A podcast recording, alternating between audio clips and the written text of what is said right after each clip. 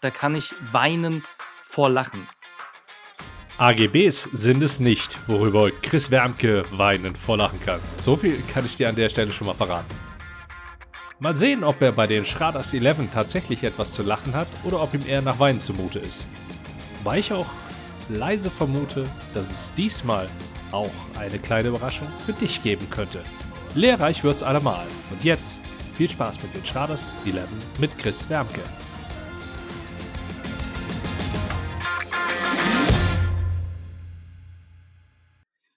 Ja, auch der liebe Chris Wermke kann sich nicht vor den Schraders 11 verstecken und da gehen wir jetzt auch direkt mal voll rein, ohne großartig drumherum zu reden. Frage Nummer eins, Chris, wenn dein Leben ein bekannter Film wäre, welcher wäre es? Das ist so mega schwierig, sich echt da irgendwie festzulegen. Aber als unglaublich krasser James Bond-Fan wäre es Casino Royale.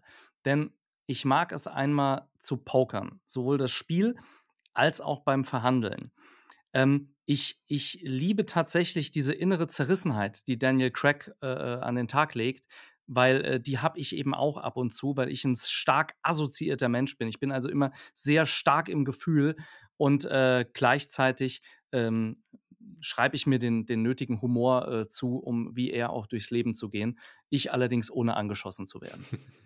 Okay. Jetzt bin ich gespannt, wenn, wenn du sagst geschüttelt und nicht gerührt auf die nächste Frage. Ne? Was ist für dich nicht verhandelbar? Ob ich jemanden belüge. Lügen ist für mich nicht verhandelbar. Hashtag unverarschbar. Äh, das betrifft sogar sowohl mich als auch Menschen, die mit mir etwas kommunizieren. Äh, Lügen, da ist es sehr, sehr schwierig, mit mir dann weiterhin auch noch am Tisch zu sitzen, am Verhandlungstisch. Hm, jetzt, jetzt, die nächste Frage wird dann, wird dann wirklich interessant. Jetzt muss ich. Kennst du das Spiel? Zwei Wahrheiten, eine Lüge? Ja, tatsächlich. Das ist total äh, lustig in, in der Gruppe. Je später der Abend und je leerer die Kästen. Dann äh, das mag ich. Denk dich mal in die Situation rein. So, der FCK hat irgendwann noch mal ein Spiel gewonnen. Ja. Wobei, ja, da hätten wir die Lüge ja schon. die sind im Moment äh, Dritter in der dritten Liga. Also immerhin, mal gucken. Ich kriege immer nur die Horror-Nachrichten über äh, den Bruder von Mario Götze mit. Äh, das ist das Einzige, was ich so wahrgenommen habe rund um den FCK. Gut, anyhow. Chris, ich hätte gern zwei Wahrheiten und eine Lüge von dir gehört. Okay, ich habe einen Speaker-Weltrekord aufgestellt. Zweiter, ich habe mich äh, tatsächlich zertifizieren lassen als Profi im Rückwärtslesen. Und das dritte, ich stand als Keyboarder auf der Bühne vor 10.000 Zuschauern als Vorband von Gildo Horn. Und was da, nee, nicht was davon. Was bereust du am meisten nicht getan zu haben?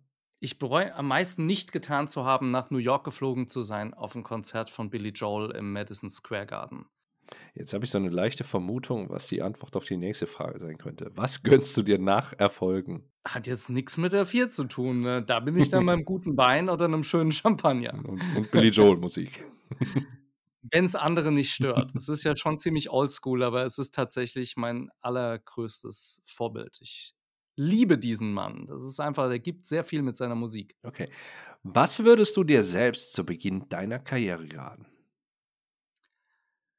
Hab Geduld, vertraue, lerne und kenne deine Ziele und wisse, sie müssen nicht sofort erfüllt werden. Wenn du dein Leben einen Tag lang mit jemand anderem tauschen könntest, wer wäre das? Es wäre tatsächlich Billy Joel. Auf der Bühne, am Piano, tausende Leute, die schreien und deiner Musik lauschen. Das, äh, das ist ein geiles Gefühl.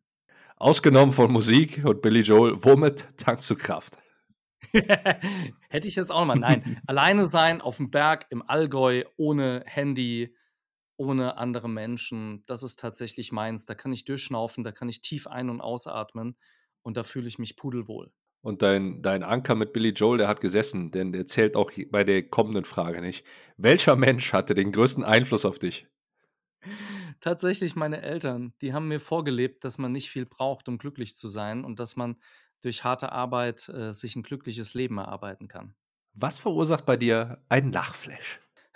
Saudumme, primitive Witze, zum Beispiel von Markus Krebs bei dir um die Ecke, der Duisburger, Oder auch äh, so Sachen, so, wenn ich mit meinen Kids Ups die Pannenshow gucke oder sowas. Das ist tatsächlich, da, da, da kann ich weinen vor Lachen. Also platter am plattesten. Und wenn ein Kind dich fragt, was das Wichtigste beim Verhandeln ist, was antwortest du? Dass du deinem Verhandlungspartner immer, immer mit Respekt behandelst und dass bei Verhandlungen wichtig ist zu wissen, wann man Ja und wann man Nein sagt. Mhm. Und die Schraders 11 haben Zuwachs bekommen. Und zwar gibt es jetzt noch zwei weitere Fragen für dich. Und oh die oh kommen zum einen von Florian Schabus und zum anderen von Stefanie Rücker. Dann werde ich mal anfangen. Meine Frage an die nächste Person, die das hier hört, wäre: In einer Verhandlung, wann hast du das letzte Mal etwas zum allerersten Mal gemacht? Wann habe ich das letzte Mal etwas zum allerersten Mal gemacht? Naja, letztlich ist doch, ist doch jeder Verhandlung etwas, das zum allerersten Mal was mit sich bringt, weil jede Verhandlung ist einzigartig und erfordert flexibel auf die Menschen, mit denen man vorher vielleicht noch nie verhandelt hat und das äh, Thema mit diesen Menschen einzugehen. Also deshalb habe ich bei meiner letzten Verhandlung das letzte Mal was zum ersten Mal gemacht. Okay, jetzt Florian. Und die zweite Frage an den nächsten Gast. Wie verhandelt man, wenn das Gegenüber gar nicht weiß, dass es überhaupt eine Verhandlung ist? Ja, also das ist ein guter Punkt, weil wenn das Gegenüber gar nicht weiß, dass es eine Verhandlung ist, dann ist es ja keine Verhandlung.